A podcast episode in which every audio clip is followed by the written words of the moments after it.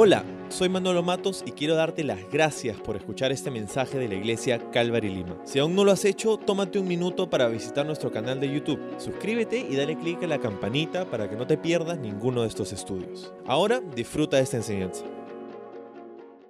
El libro de Hebreos, nos debemos acordar que tiene una audiencia. La, gente que hubiera leído este libro por la primera vez, la gente que tenía en mente el autor cuando escribió este libro, como dice el título del, libro, era los judíos que habían puesto su fe en Jesús. Eran hombres y mujeres creyentes que habían salido de un trasfondo judío, que habían salido del judaísmo. Ese es el, vamos a decir, el- la audiencia o el público objetivo de- del libro de Hebreos. Y haríamos bien en recordar un poquito el contexto, pero lo que hemos estado observando en, el capítulo 1 es que, bueno, el libro de Hebreos empieza sin rodeos, ¿no? Empieza directo al grano, directo al punto, ¿no? Diciéndonos, Dios ha hablado. ¿no? Y ahora nos ha hablado, mientras que antes nos habló por medio de profetas, a, nuestros, a los padres de nuestra nación, ahora nos ha hablado por medio de su Hijo. Entonces empieza diciéndonos, Dios es un Dios que habla. ¿Y cuántos sabemos eso? Dios es un Dios que no está silencioso, sino que habla, tiene dirección, tiene consejo, tiene sabiduría, tiene una palabra, una promesa para nosotros. Creemos en un Dios que habla. Entonces, Dios ha hablado y nos ha hablado por medio de su Hijo. Y entonces, ni bien empieza el libro, comienza a comparar a Jesús, a contrastar a Jesús con estas otras cosas dentro del judaísmo. Estas otras cosas que habían sido la, eh, habían sido la parte fundamental de la fe judía, ¿verdad? Las cosas del antiguo pacto. Y comenzó diciéndonos que Jesús es un mejor mensajero, ah, porque él, en- en comparación con los profetas, es no solamente alguien que trajo la palabra de Dios, sino que Él mismo es la palabra de Dios. Él no solo es el mensajero, Él es el mensaje, la persona de Jesús, ¿verdad? Entonces es un mensajero superior, pero ya que hablamos de mensajeros, en el capítulo 1 también habla de ángeles. ¿Y cómo es que Jesús es superior a los ángeles? La palabra ángel significa mensajero, entonces el capítulo 1 nos muestra que Jesús es superior a los ángeles como mensajeros, es superior en gloria. Ahora, Ah, si el capítulo 1 se enfocó en observar la divinidad de Jesús, el capítulo 2 se enfoca en observar la humanidad de Jesús. Porque ambas partes son igualmente importantes. Creemos en un Salvador, en Jesucristo el Mesías, no solamente como 100% Dios, ni como solamente 100% hombre, sino que son las dos cosas. Jesús es 100% Dios y 100% hombre a la misma vez. Y vamos a ver por qué creemos esto y por qué es necesario que creamos esto, mientras que vamos a pasar por el capítulo 2. Entonces, la cosa es esta. Si el capítulo 1 es- se, enfocó en hablarnos acerca de cómo Jesús es superior que los profetas, que los ángeles, ¿verdad? Que Él es Dios hecho carne, ¿verdad? La pregunta es ahora, ya que Jesús es superior en gloria, ya que Jesús es este ser sublime, ¿cómo es que pudo padecer como padeció? ¿Cómo es que fue a una cruz y fue golpeado y fue escupido y abofeteado y puesto una corona de espinas sobre su cabeza? ¿Cómo es que un ser que es tan magnificente pudo pasar por algo tan, tan trágico?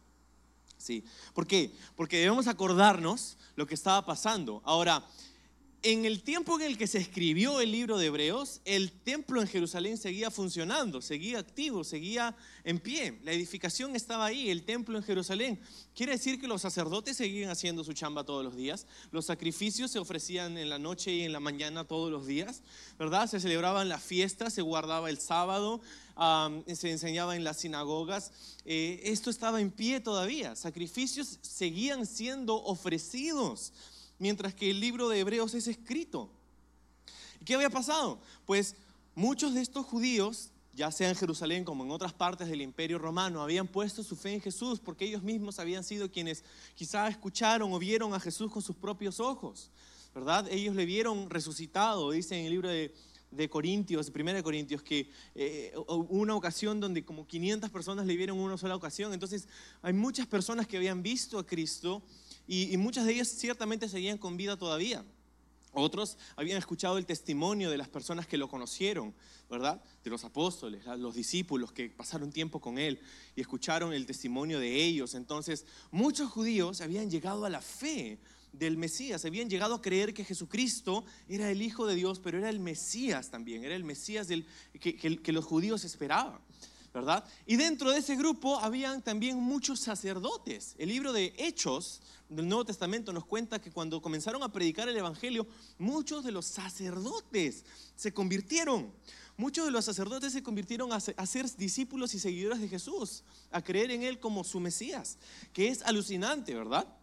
Es increíble que estos sacerdotes habían puesto su fe en Jesús, pero ¿qué había pasado? Que la iglesia, al pasar los años, comenzó a sufrir persecución la iglesia comenzó a ser perseguida. Y, pues, ¿qué, había pasado con estas personas que habían puesto inicialmente su fe en Jesús, estos judíos? ¿Verdad? ¿Qué, ¿Qué, había pasado con ellos? Bueno, te cuento que había pasado. Muchos de ellos, sus familias los habían desheredado por creer en Jesús. habían perdido sus trabajos, muchos de ellos. Ah, sus amigos los consideraban como unos tontos, porque, oye, ¿qué tienes? ¿Cómo vas a creer en este carpintero de Galilea? ¿Cómo vas a pensar que esto es tu Mesías? ¿Estás loco? Y pasaban por, esta, por este oprobio, ¿no? por este reproche, por esta vergüenza, por esta, esta persecución por haber creído en Jesús. Y al ser esta su condición, pues inevitablemente muchos de ellos estaban preguntando, ¿será que he tomado la decisión correcta? ¿Será que, Jesús es verdaderamente el Mesías de los, de los judíos? Eh, o sea, he puesto mi vida entera sobre, sobre esta decisión y, no sé si he tomado la decisión correcta. Entonces, e, esto es lo que estaban pasando. Y ciertamente muchos de ellos estaban reevaluando su fe, reexaminando su fe. Creo que muchos de nosotros lo haríamos también si lo que estuviera en juego fuera tu estabilidad económica, fueran tus relaciones interpersonales. Uh, tu propia familia, ¿verdad? Entonces, ah, hoy día vivimos en un mundo donde el cristianismo es, bueno, ciertamente cada vez menos normal, pero es normal en un sentido, ¿no es así? O sea, no, hay, no se hace mucho escándalo porque alguien se convierte a, Cristo, en el sentido en el que creemos en un mundo aparentemente tolerante, ¿verdad? Aunque ya sabemos cómo funciona la tolerancia en el mundo, ¿no? Se tolera a todo menos a aquellos que profesan ah, una fe en Jesús. Pero sin embargo, tú puedes poner tu fe en Jesús y muy pocas veces, por lo menos en este hemisferio, no vas a perder tu trabajo por ser cristiano.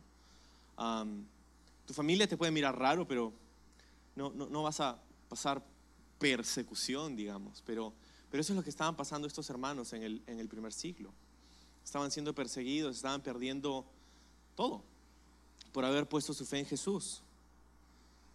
Entonces, la pregunta, parte de la pregunta es, ya que como vimos en el capítulo 1, Jesús es presentado como superior que los ángeles, que los profetas, que la ley. ¿Cómo es que fue entonces golpeado y asesinado? ¿Habremos hecho bien en confiar en, este Mesías? ¿Habremos hecho bien en confiar en Jesús? Por eso el capítulo 2 empieza con una advertencia en los primeros cuatro versículos que veíamos la semana pasada. Presta mucha atención, dice el autor de Hebreos. No vaya a ser que te deslices de la verdad. No vaya a ser que seas negligente con la verdad. Y, el, peligro en, el capítulo 2 no es el rechazo de la fe, es el desliz de la fe. Es mucho más sutil. ¿verdad? Entonces empieza con esta advertencia, presta atención, más atención, porque hay mucho en juego. ¿Sí? Y entonces aquí comienza a explicarnos para responder un poco a esta pregunta, ya que Jesús es superior a los ángeles, ¿cómo es que un ser tan glorioso pudo haber sufrido tanto? Y si es que verdaderamente es el el propósito de Dios que el Mesías hubiera sufrido, porque esa era una de las críticas, ¿verdad? La razón, por la que muchos judíos hasta el día de hoy no creen en Jesús es por justamente su crucifixión, porque, porque fue golpeado, porque fue humillado, ¿verdad? Ellos no creen en un Mesías, ah, muchos judíos no creen en un Mesías que sufriría, sino creen en un Mesías que reinaría, y lo que fallan en entender es que la Biblia de hecho nos habla acerca de los dos casos, que son una sola persona pero en dos venidas diferentes. En su primera venida Jesús vino, a sufrir, pero en su segunda venida Él vendrá a reinar. Entonces, empieza en el verso 5 nuestro estudio hoy, dice, es más, no son los ángeles quienes gobernarán el mundo futuro del cual hablamos. Porque en cierto lugar las escrituras dicen, ¿qué son los simples mortales para que pienses en ellos? ¿O un hijo de hombre para que de él te ocupes? Sin embargo, los hiciste un poco menor que los ángeles y los coronaste de gloria y honor. Les diste autoridad sobre todas las cosas. Ahora bien, cuando dice todas las cosas, significa que nada queda fuera, pero todavía no vemos que todas las cosas sean puestas bajo su autoridad. ¿Ok? Entonces, estamos continuando con el capítulo y, dice en el verso 5 que no son los ángeles quienes gobernarán este mundo futuro. Y, ojo, ese es el, el punto, es que nuestra fe no se trata solamente de este mundo sino que las promesas que tenemos en Jesús son para un mundo venidero, ¿verdad? cuando dice no son los ángeles quienes gobernarán este mundo futuro, está hablando acerca de lo que llamamos o conocemos como el periodo del, del reinado milenial de Cristo, un periodo donde la Biblia nos muestra que por mil años Jesús regresará a reinar físicamente este mundo, este planeta, creemos en esto lo vemos en, el libro de Apocalipsis, ¿verdad? Escrito en detalle, lo vemos en, en varias partes como profecías del Antiguo Testamento. Jesús regresará a reinar y quienes gobernarán con él este milenio, este reinado de milenio de Cristo. No son los ángeles, es la iglesia. Los que hemos puesto nuestra fe en Jesús, tendremos la oportunidad de gobernar juntamente con Él en este periodo milenial. ¿Verdad? El milenio, según lo, mejor lo entiendo en la Biblia, empieza después de la tribulación. ¿Y a quién gobernaremos? Bueno, aquellos que sobreviven de la tribulación, ¿verdad? En la segunda venida de Cristo, en este periodo milenial, hay mucho que se habla acerca de, de esto en la escritura, lamentablemente no mucho se habla en las iglesias acerca de esto, pero si leyéramos nuestra nuestra Biblia nos daremos cuenta que la promesa de la fe cristiana no es solamente para este mundo, sino para el siguiente. Y eso, eso, debe darnos ánimo, porque muchas veces creemos, ah, sí, el cristiano, la vida del cristiano, ¿verdad? Tiene que ser, tiene que ser ah, brillante y tiene que ser ah, hermosa y te tiene que ir todo bien. Y, y claro, que Dios nos da en su palabra principios que si aplicamos nos va a ir generalmente bien, pero esto no toma nota de, las cosas que pasan fuera de nuestro control. Entonces hay cosas que simplemente suceden y, cuando estas cosas pasan, cuando las cosas no salen como tú quieres, cuando las cosas no salen como tú esperas, cuando tienes esa llamada telefónica que no esperabas o ese diagnóstico que no esperabas o esa noticia que no esperabas o no querías nunca escuchar, muchas veces nuestra fe comienza a flaquear porque decimos, Dios, se suponía que esto no debía pasar y, y lo que tenemos que acordarnos es que nuestra fe nos sirve hoy, claro que sí, pero nuestra fe tiene a miras nuestro futuro. El futuro del cristiano es brillante. El futuro del cristiano es más brillante que la gloria de los ángeles. Pero ahora no. Todavía no. Y esto es algo que necesitamos recordar y, y hacer nuestro, porque hay mucho en este, en este mundo, hay mucho en esta vida que, que puede golpearnos muy duro. Pero nuestra esperanza no está en este mundo. Nuestra esperanza está en ese mundo futuro, en ese mundo venidero. Si esto es lo que la Biblia nos da, nos dice con diferentes nombres. La salvación, la gloria, el cielo, la eternidad en la presencia de Dios. Esas son las promesas que tenemos. Eso es aquel ese es el lugar a donde anhelamos. Ese es casa para nosotros. Ese es nuestro hogar. Estamos aquí de paso. Estamos como un campamento, ¿verdad? Hace unas par de semanas tuvimos nuestro campamento de jóvenes, ¿no? Y, y, por más divertido que fue, también fue muy incómodo, ¿no? O sea, estar en la playa todo el día y dormir sobre la arena. Este, y, es, es, muy lindo, es muy chévere, pero ya cuando termina el campamento todos están como, ya no puedo esperar estar en mi cama, en mi almohada, ¿no? Y, y eso es más o menos lo que pasa con este mundo, ¿verdad? Pasamos por el mundo y estamos de campamento nomás, estamos de pasada. Y puede que 80 años suene como un tiempo bastante largo, pero a la luz de la eternidad son como dos días y medio de campamento en la playa. Entonces, ah, hay todo una, hay una eternidad futura que es el enfoque de la fe del creyente. ¿Sí? Y este mundo y este tiempo deberíamos usarlo para invertir y generar tesoros para ese tiempo. Generar tesoros para, para ese momento. ¿Verdad? Si vivimos para nosotros aquí y fallamos en aprovechar las oportunidades para generar tesoros para allá, Entonces, creo que habrá un poquito de, de sinsabor, ¿verdad? De pensar en nosotros mismos cómo es que pudimos desperdiciar este momento. Y por eso el libro de Hebreos está aquí para decirnos, no, presta atención, presta atención, presta atención a estas verdades, no descuides tu salvación. No son los ángeles quienes gobernarán el mundo futuro, somos nosotros con Jesús, gobernando con Él. Porque en cierto lugar, dice el verso 6, las escrituras, este cierto lugar es el Salmo capítulo 8 donde dice, ¿qué son los simples mortales para que pienses en ellos? O un hijo de hombre para que de él te ocupes. Claro, es una cita, como ya es costumbre um, para nosotros en el libro de Hebreos, ver que el autor está citando mucho el Antiguo Testamento, porque esto es eh, lo que la audiencia judía sabía. Entonces necesitas ver que Dios nos ha hablado. No es eso no es noticia para nosotros, ¿verdad? Dios nos ha venido diciendo estas cosas y por eso cita el Antiguo Testamento para nosotros, que sería su Biblia, ¿verdad? Entonces, cita acá el libro de, Salmos y dice, ¿qué son los simples mortales? Y en este versículo lo que está en mente es esta, este, esta, esta idea, esta noción tan loca de, de, pensar que Dios Todopoderoso se fija en nosotros, insignificantes seres humanos.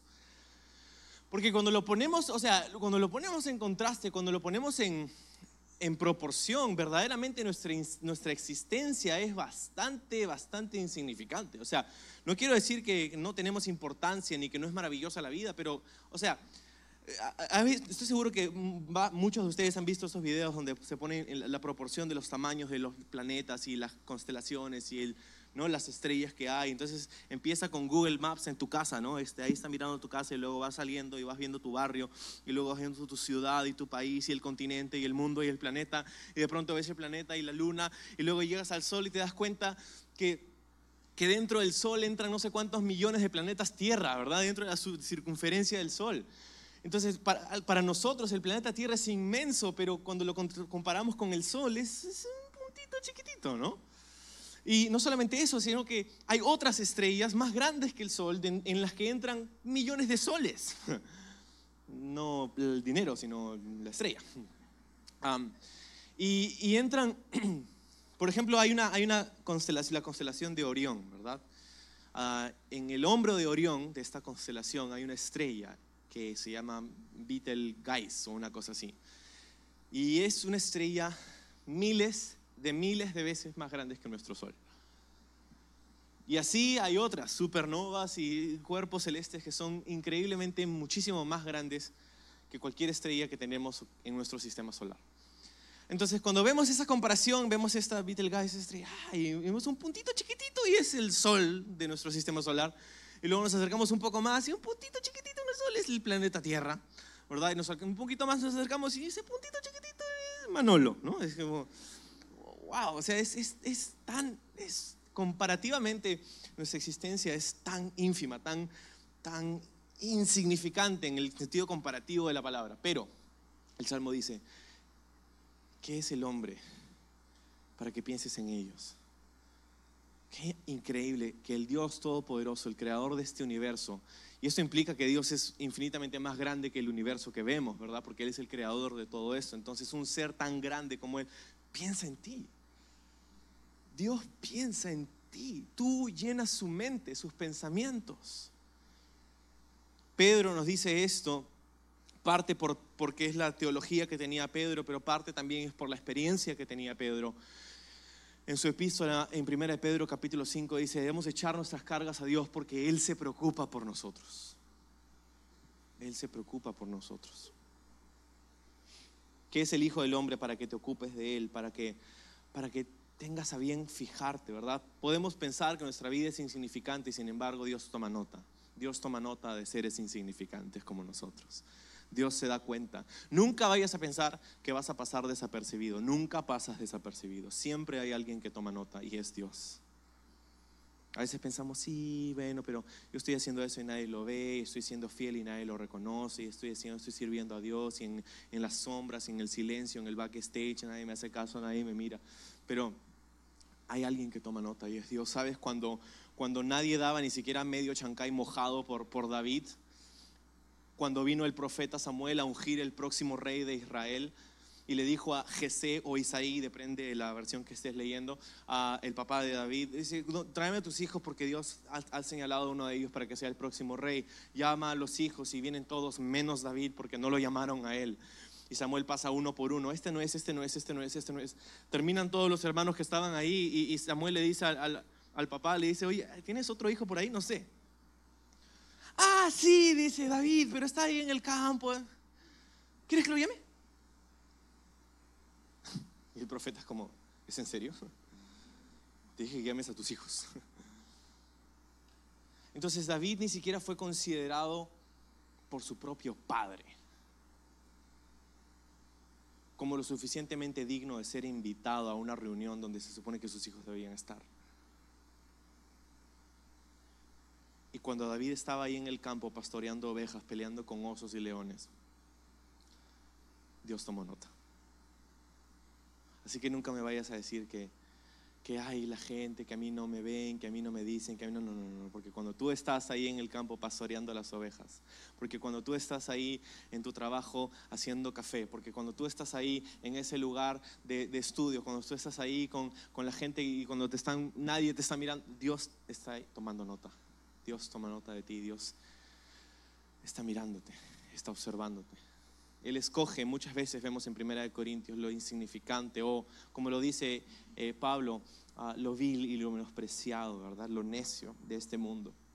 Porque a través de lo insignificante Dios se glorifica. Entonces, verso 7 dice, sin embargo, los hiciste un poco menor que los ángeles. Está hablando acerca de la humanidad, el ser humano. Los hiciste un poco menor que los ángeles y los coronaste de gloria y honor. Sabes, es increíble que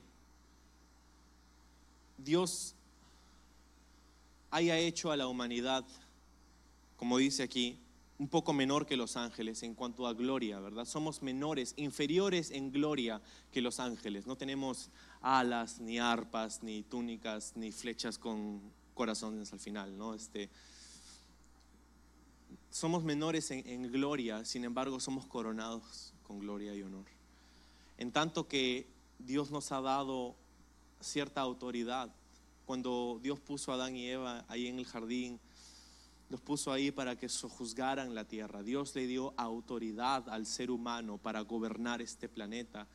Y no se la dio a los ángeles, se la dio a los hombres, a los seres humanos. Lo cual es loco porque creo que los ángeles podrían hacer un mejor trabajo que nosotros. Y las tortugas ahí en el mar, sí, por favor, no, más cañitas. Creo que podría- podríamos hacer, podríamos hacer un mejor trabajo. Pero la cosa es que Dios no le dio a los ángeles esta tarea, le dio a los hombres, a los seres humanos, esta tarea. Y, sin embargo, hay un problema, pues. Porque dice que Dios le ha dado a, los seres humanos esta autoridad, este honor, esta gloria, esta, esta, esta honra, pero, pero no la vemos, ¿no? O sea, vemos los noticieros y nos damos cuenta que no todo está fuera de control.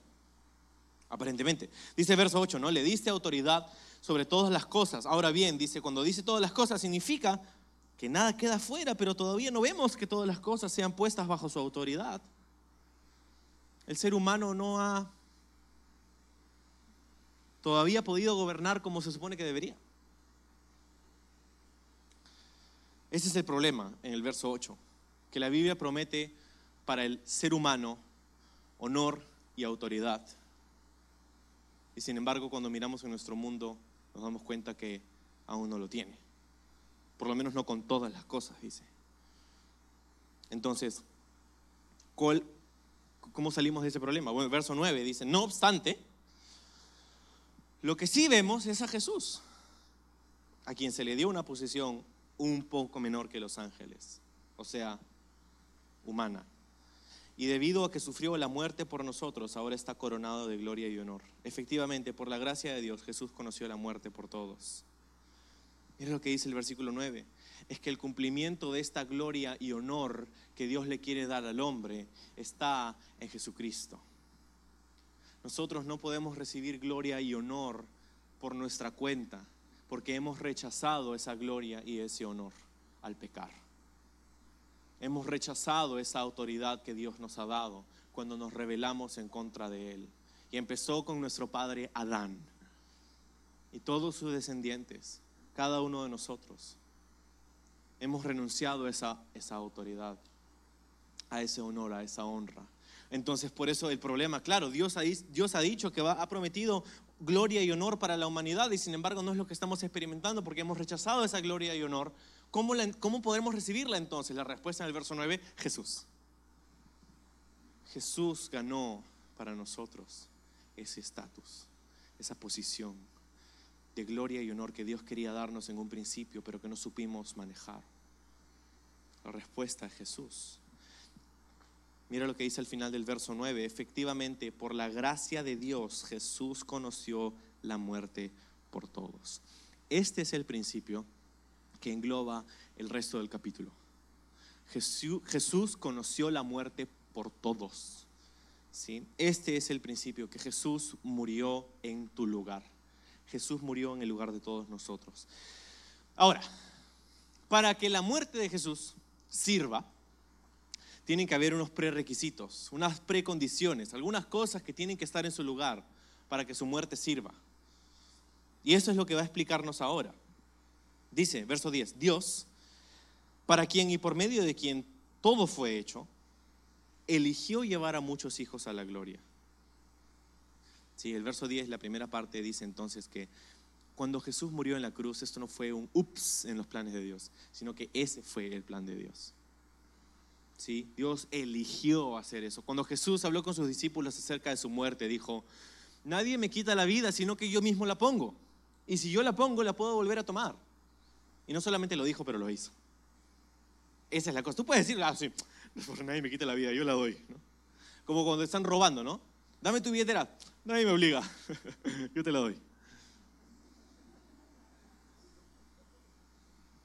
Tú puedes decir eso, pero a ver, vuelve vuelve a tomar. A no ser que algo no esté bien, no lo vas a hacer. Entonces Jesús puede decir, yo pongo mi vida y la vuelvo a tomar. Pero Él no solamente lo dijo, Él lo hizo. Él miró a la muerte en la cara y le dijo, devuélveme mi vida. Y la muerte como un perrito se fue corriendo. Entonces, eh, eh, Dios, dice, eligió que esto sucediera, es el plan de Dios. Es algo increíble el pensar que Dios desde antes de la fundación del mundo ya había planificado cómo redimirnos.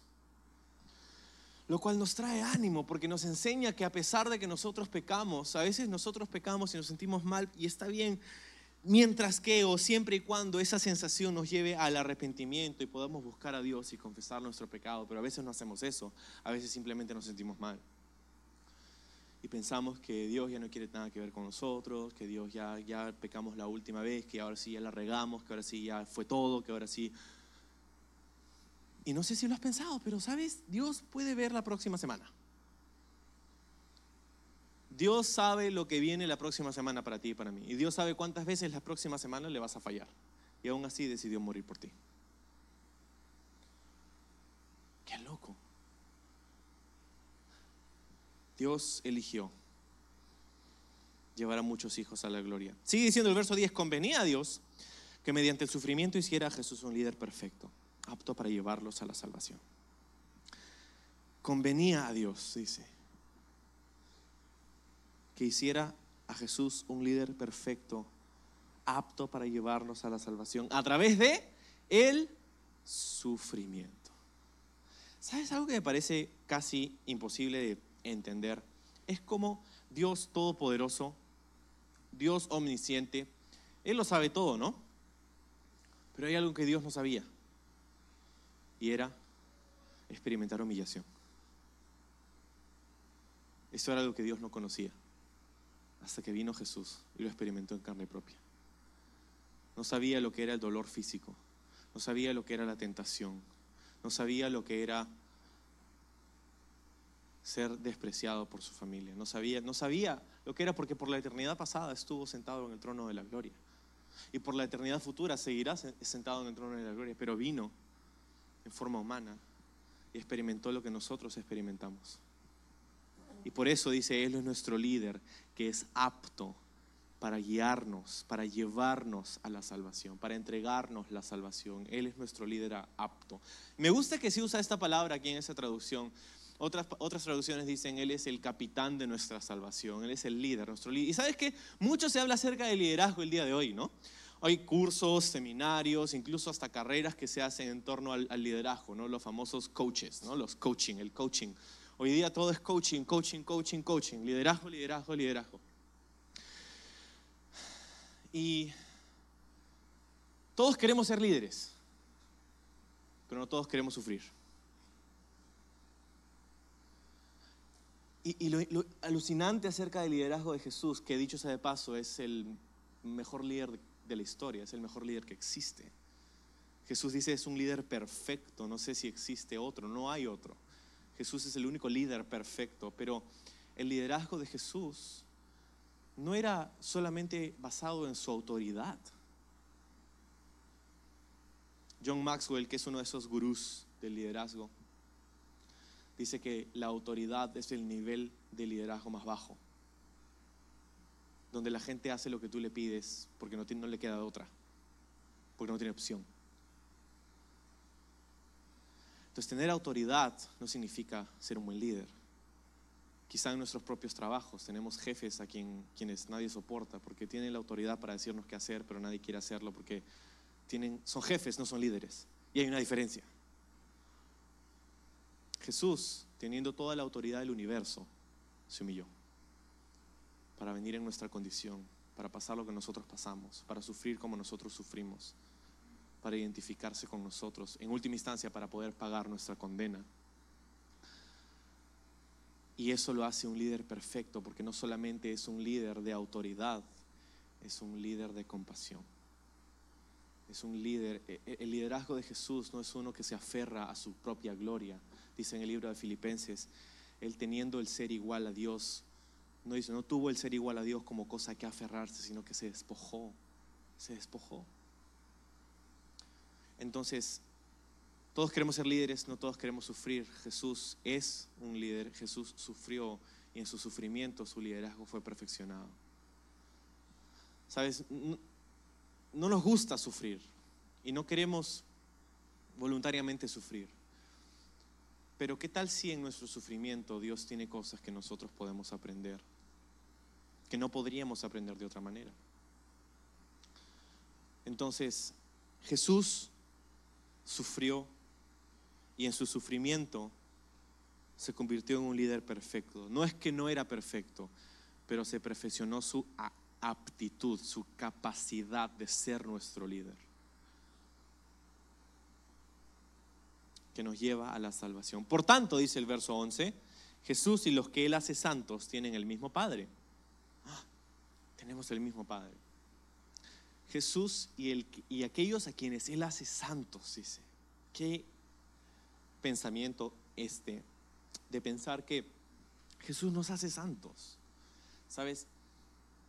Desde que pones tu fe en Jesús hasta el día en el que respiras el último bocado de aliento en este planeta, estás en un proceso, en un proceso de parecerte más a Jesús y parecerte menos a ti mismo. Este proceso se llama santificación.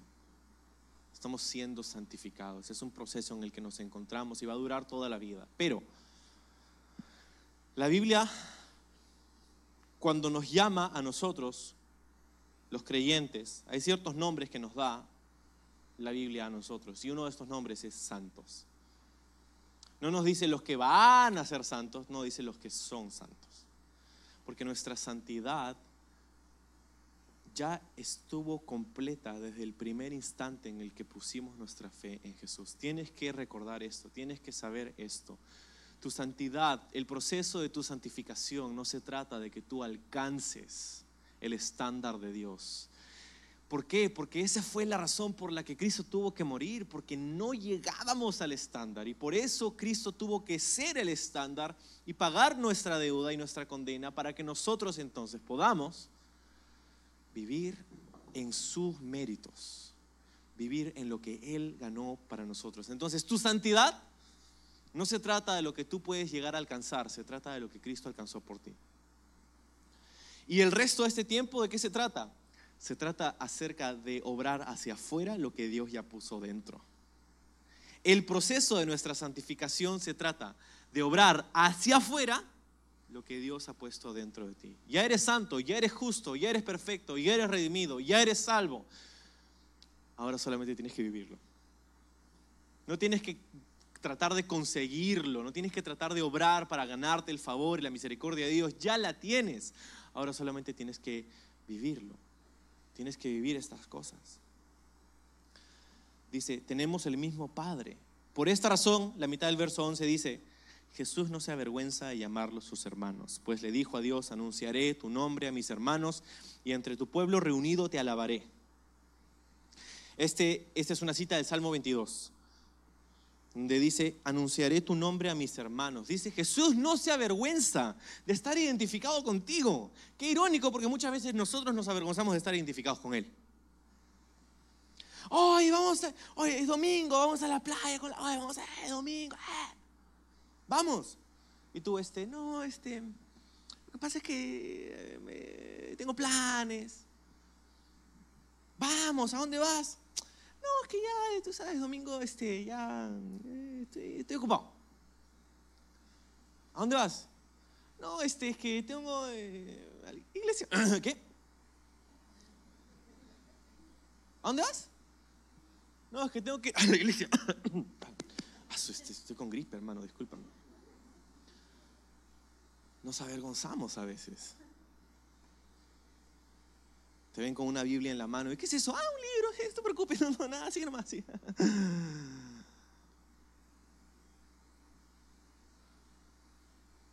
Qué irónico, ¿no? Que cuando nosotros a veces somos los que nos avergonzamos de ser identificados con Él, dice Jesús no se avergüenza de llamarte hermano. Si estuvieras caminando por la calle, tú y Jesús, y viene alguien que conoce a Jesús y le dice, oye, Jesús, ¿quién es ese? ¿Lo conoces? Preguntándote por ti, ¿no?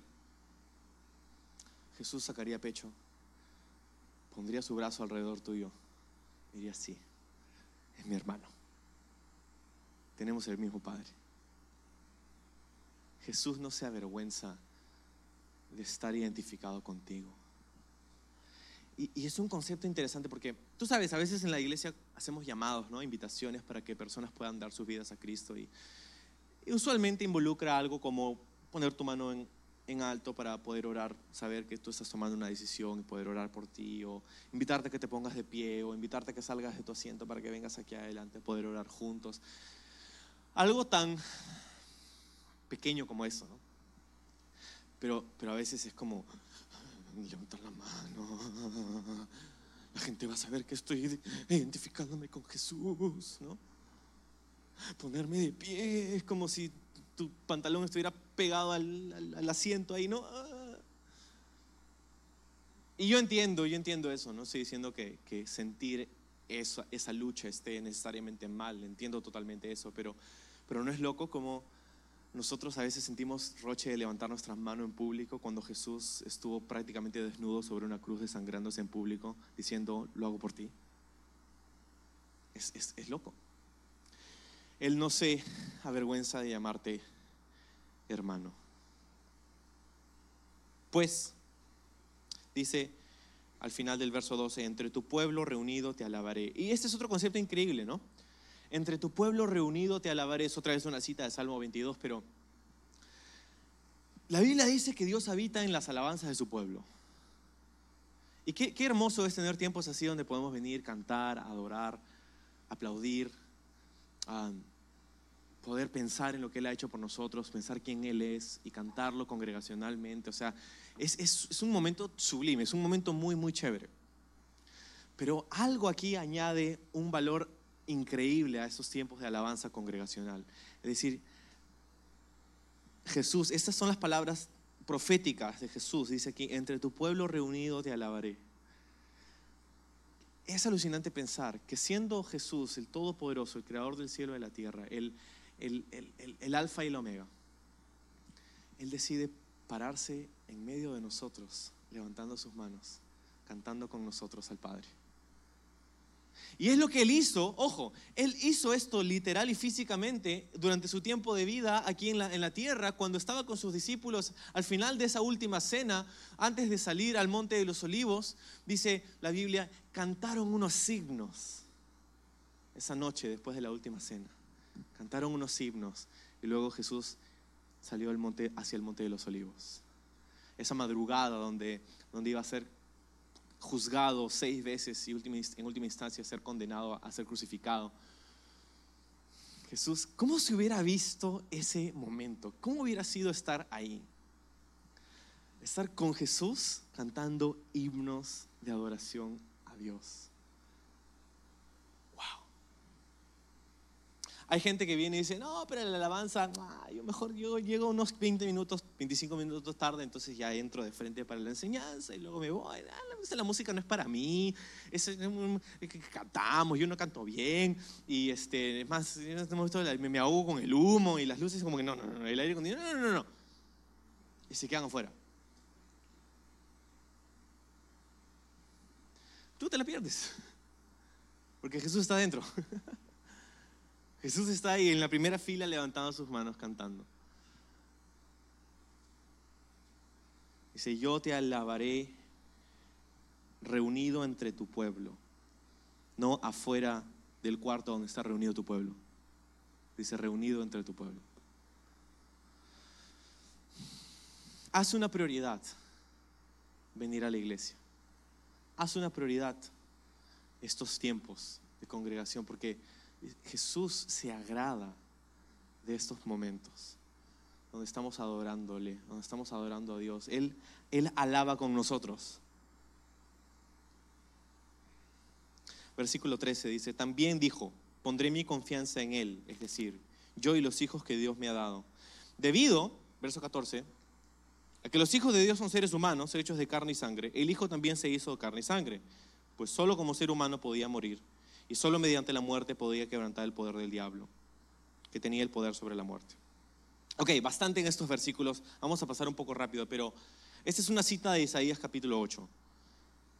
Y está diciendo aquí que este es el, este, este es, esta es la razón por la que Jesús tuvo que ser hombre, ser humano.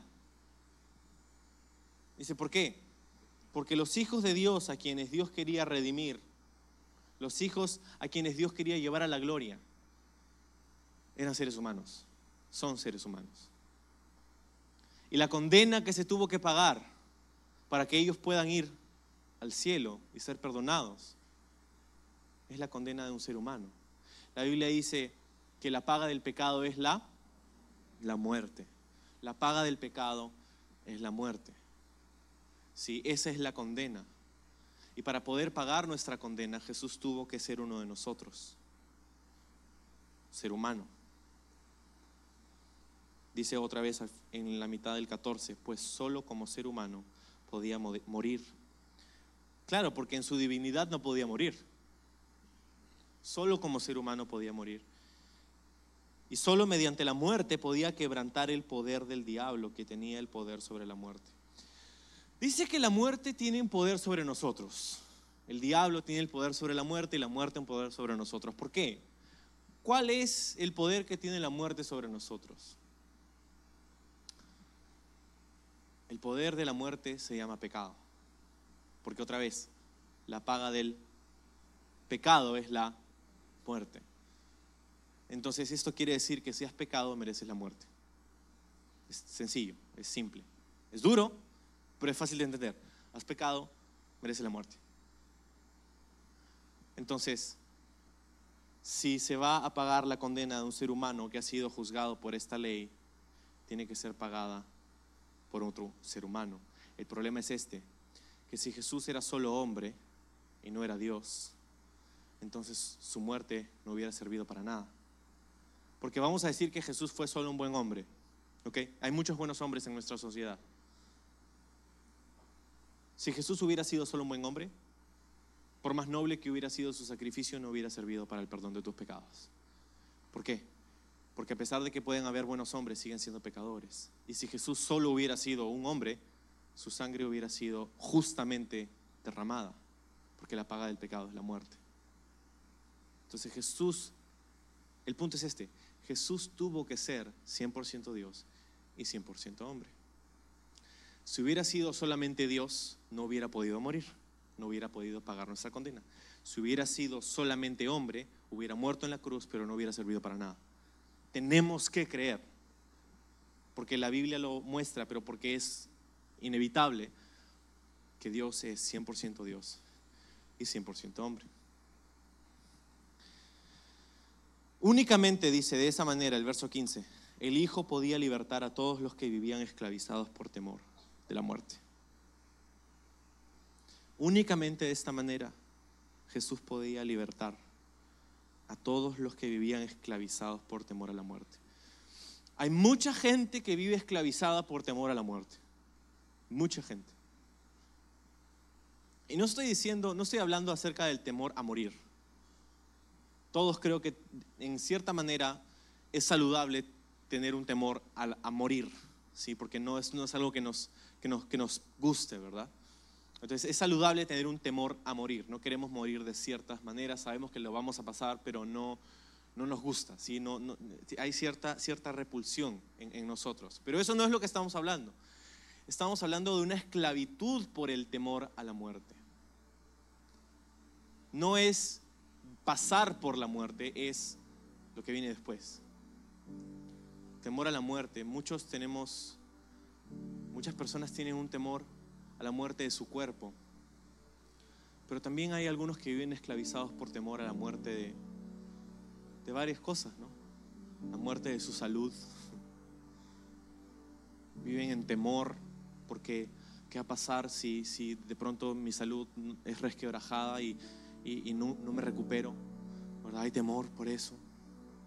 Hay temor de salir a la calle y servir a Dios. Hay temor de venir porque hay temor porque hay peligro ahí afuera, la muerte. Ah, no temor de, saber qué va a pasar si, si no puedes trabajar o si te botan el trabajo, si pasa esto. Temor, y vivimos en temor, vivimos en pánico. Pero dice que el Hijo nos hace libres de ese temor, de esa esclavitud de la muerte. Nosotros como creyentes sabemos que no hay nada no hay nada en este mundo que nos pueda separar del amor de Dios. No hay enfermedad, no hay dolor, no hay tragedia, no hay dificultad que nos pueda separar del amor de Dios, porque aún con el enemigo acérrimo de la humanidad, la muerte, aún atravesando directamente por el valle de la sombra de muerte, sabemos lo que hay del otro lado es gloria, es honra, es honor, es la presencia de Dios. ¿Tenemos temor a morir? Puede ser, pero no tenemos temor a la muerte. Porque Jesús quebrantó. Cuando, cuando Jesús murió, la muerte cometió un problema, cometió un, un error. Permíteme personificar a la muerte por un momento. Cuando tomó la vida de Jesús, la muerte cometió un grave, grave error. ¿Por qué? Porque Jesús no merecía morir. Porque la paga del pecado es muerte. Y Jesús nunca pecó. Cuando la muerte tomó la vida de Jesús, porque él mismo la puso, dice él, ¿no? Cometió un grave error. Y fue ese error el que entonces dio pie a que la esclavitud, la cadena de, de, poder que había de la muerte sobre la humanidad fuera finalmente rota. Porque entonces Jesús murió no porque Él merecía morir, sino que murió en nuestro lugar.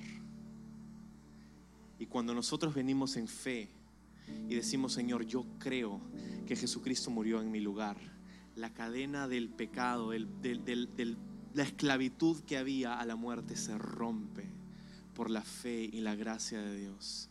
Esa cadena se rompe y ahora tú eres libre y puedes mirar a la muerte en los ojos y decir, no te tengo miedo porque sé qué es lo que hay detrás de ti hay vida, hay vida eterna, hay gozo, hay delicias y placeres para siempre a la diestra de Dios.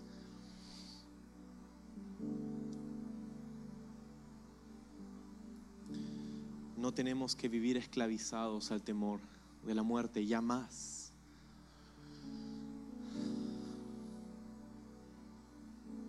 Vergüenza, miedo y muerte.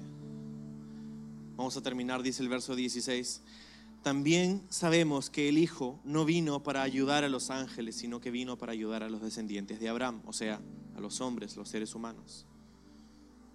Por lo tanto, verso 17, aquí es donde todo ya llega a su conclusión. Aquí es donde estos puntos que hemos estado visitando llegan a su aplicación. Verso 17 dice, era necesario que en todo sentido Él se hiciera semejante a nosotros, sus hermanos, para que fuera nuestro sumo sacerdote, fiel y misericordioso delante de Dios entonces podría ofrecer un sacrificio que quitaría los pecados del pueblo, debido a que Él mismo ha pasado por sufrimientos y pruebas, puede ayudarnos cuando pasamos por pruebas. Aquí está la aplicación. Hay una aplicación que tiene que ver con Dios y una aplicación que tiene que ver con nosotros. En el verso 17, la aplicación que tiene que ver con Dios es que gracias a su sufrimiento y padecimiento, gracias a que vino en forma de hombre y padeció como hombre, entonces Él puede ser visto como nuestro sumo sacerdote fiel y misericordioso. Tú sabes que en esos días seguían habiendo sacrificios y sacerdotes, como dijimos al inicio, la cosa es que si tú le hubieras preguntado a cualquier persona si Anás y Caifás eran sumos sacerdotes fieles y misericordiosos, se hubieran reído en tu cara. Porque Anás y Caifás eran los sacerdotes que habían diseñado todo este sistema para robarle al pueblo. Y era, era, el sistema que hizo enfurecer a Jesús, era el sistema que hizo voltear las mesas de, los cambistas en, el templo. Es, es, el, es, la ira que sintió Jesús al ver este sistema que había desarrollado Anás y Caifás, que hizo que Jesús agarrara un látigo y comenzara a sacar a estas personas. ¿Cuál era el sistema? El sistema era la gente venía para ofrecer un sacrificio y traía una oveja, un cordero, y tenía que ser inspeccionado porque solamente una oveja sin mancha podía ser ah, ofrecida en el sacrificio y los sacerdotes estaban entrenados para reconocer manchas que no habían ahí y decirle, lo siento, no puedes usar esta esta oveja no puedo ofrecer este sacrificio, lo siento. Y muchos venían de kilómetros porque no todos vivían en Jerusalén. Muchos hacían la travesía para llegar y habían traído sus animales desde casa y ahora qué iban a hacer porque querían adorar a Dios, querían agradar a Dios, pero no podían presentar el sacrificio porque estos sacerdotes habían sido entrenados para que no lo hagan. ¿Y que, entonces cuál era la solución? ¿Se iban tristes a casa? No, decían los sacerdotes, si te vas aquí a la vuelta puedes encontrar la mesa de los cambistas y ahí ahí puedes encontrar ovejas preaprobadas. Por una módica suma podías comprar una oveja preaprobada. El problema es que muchas de estas personas venían de lejos y el dinero que tenían no era el dinero que era aceptado en el templo, porque el único dinero que era aceptado en el templo era el shekel del templo. Y si tú traías dólares, no podías pagar. Tenías que cambiar tus dólares, dólares a shekels del templo. ¿Dónde crees que los cambiaban? En el templo. Con un tipo de cambio que no les favorecía. Pero tenían que hacerlo porque ya estaban ahí. Así que les robaban al tener que adquirir un nuevo sacrificio y les robaban al tener que cambiar su dinero para poder adquirirlo. Era un negocio de ganancia líquida para estos sacerdotes. Y todo el mundo sabía que los que habían em, empezado todo esto eran Anás y Caifás.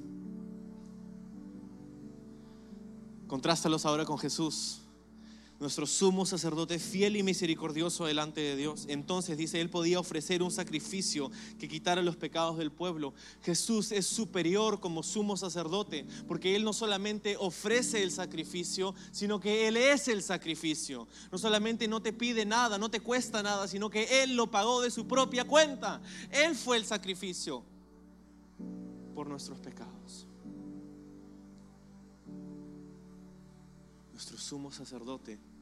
Y la aplicación para nosotros es entonces, ya que Él ha pasado por esos sufrimientos y pruebas, entonces puede ayudarnos cuando pasamos por pruebas, puede ayudarnos. Se compadece de nosotros. Termino con esta historia. Acuérdate, una vez estuvo Pedro en esta noche cuando le juzgaron a Jesús esa madrugada antes de su crucifixión y estaban ahí, y Pedro estaba siguiendo de lejos y de pronto un día o en un momento vino alguien y le dijo, oye, tú eres uno de sus seguidores, uno de sus discípulos y Pedro dijo, no, estás loco, te has confundido. Pedro se avergonzó de ser identificado con Jesús. Una segunda vez, oye, no, sí, yo, yo te he visto, le dijo una niña, no, yo te he visto, tú eres uno de sus seguidores. No, niña, estás loca, ¿le vas a creer una niña, por favor? Y luego una tercera persona vino. No, sí, tu, tu discurso, tu, tu acento te delata. Tú eres un Galileo, tú eres uno de sus seguidores. Y comenzó a, maldecir y, a jurar y a, proferir, no sé, ¿no? palabrotas o qué sé yo. Y no, te estoy diciendo que no. Y en eso cantó el gallo. Y Pedro se acordó que momentos atrás Jesús le había dicho, esta, esta misma noche antes de que el gallo cante dos veces, tú me negarás tres. Pedro seguramente hizo algo así como que, por favor Jesús, ¿yo?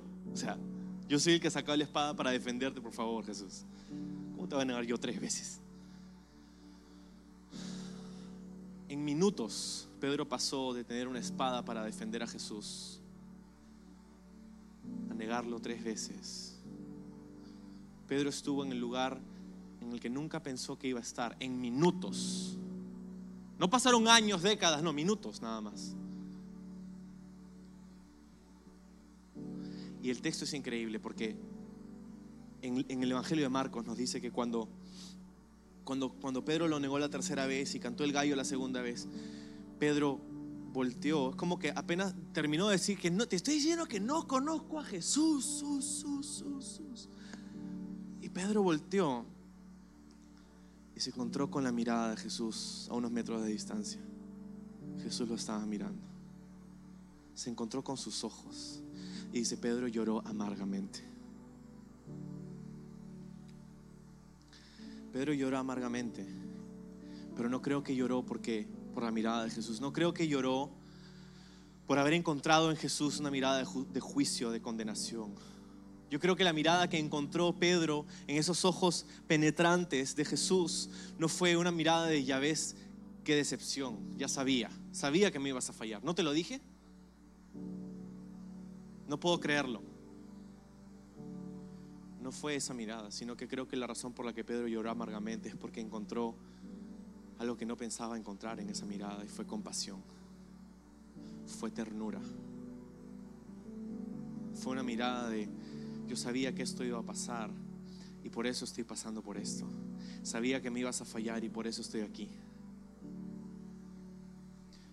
Porque Él padeció, Él puede compadecerse de nosotros. Sabes, a veces hay la idea en la iglesia que nuestros errores tenemos que taparlos, que nuestros pecados tenemos que encubrirlos, que acá tenemos que pretender como si todo nos fuera bien no hay nada más alejado de la verdad. Jesús te mira donde estás y Él sabe lo que has hecho, Él sabe lo que has pensado, Él sabe lo que has dicho, Él sabe de dónde has ido y aún así te ama.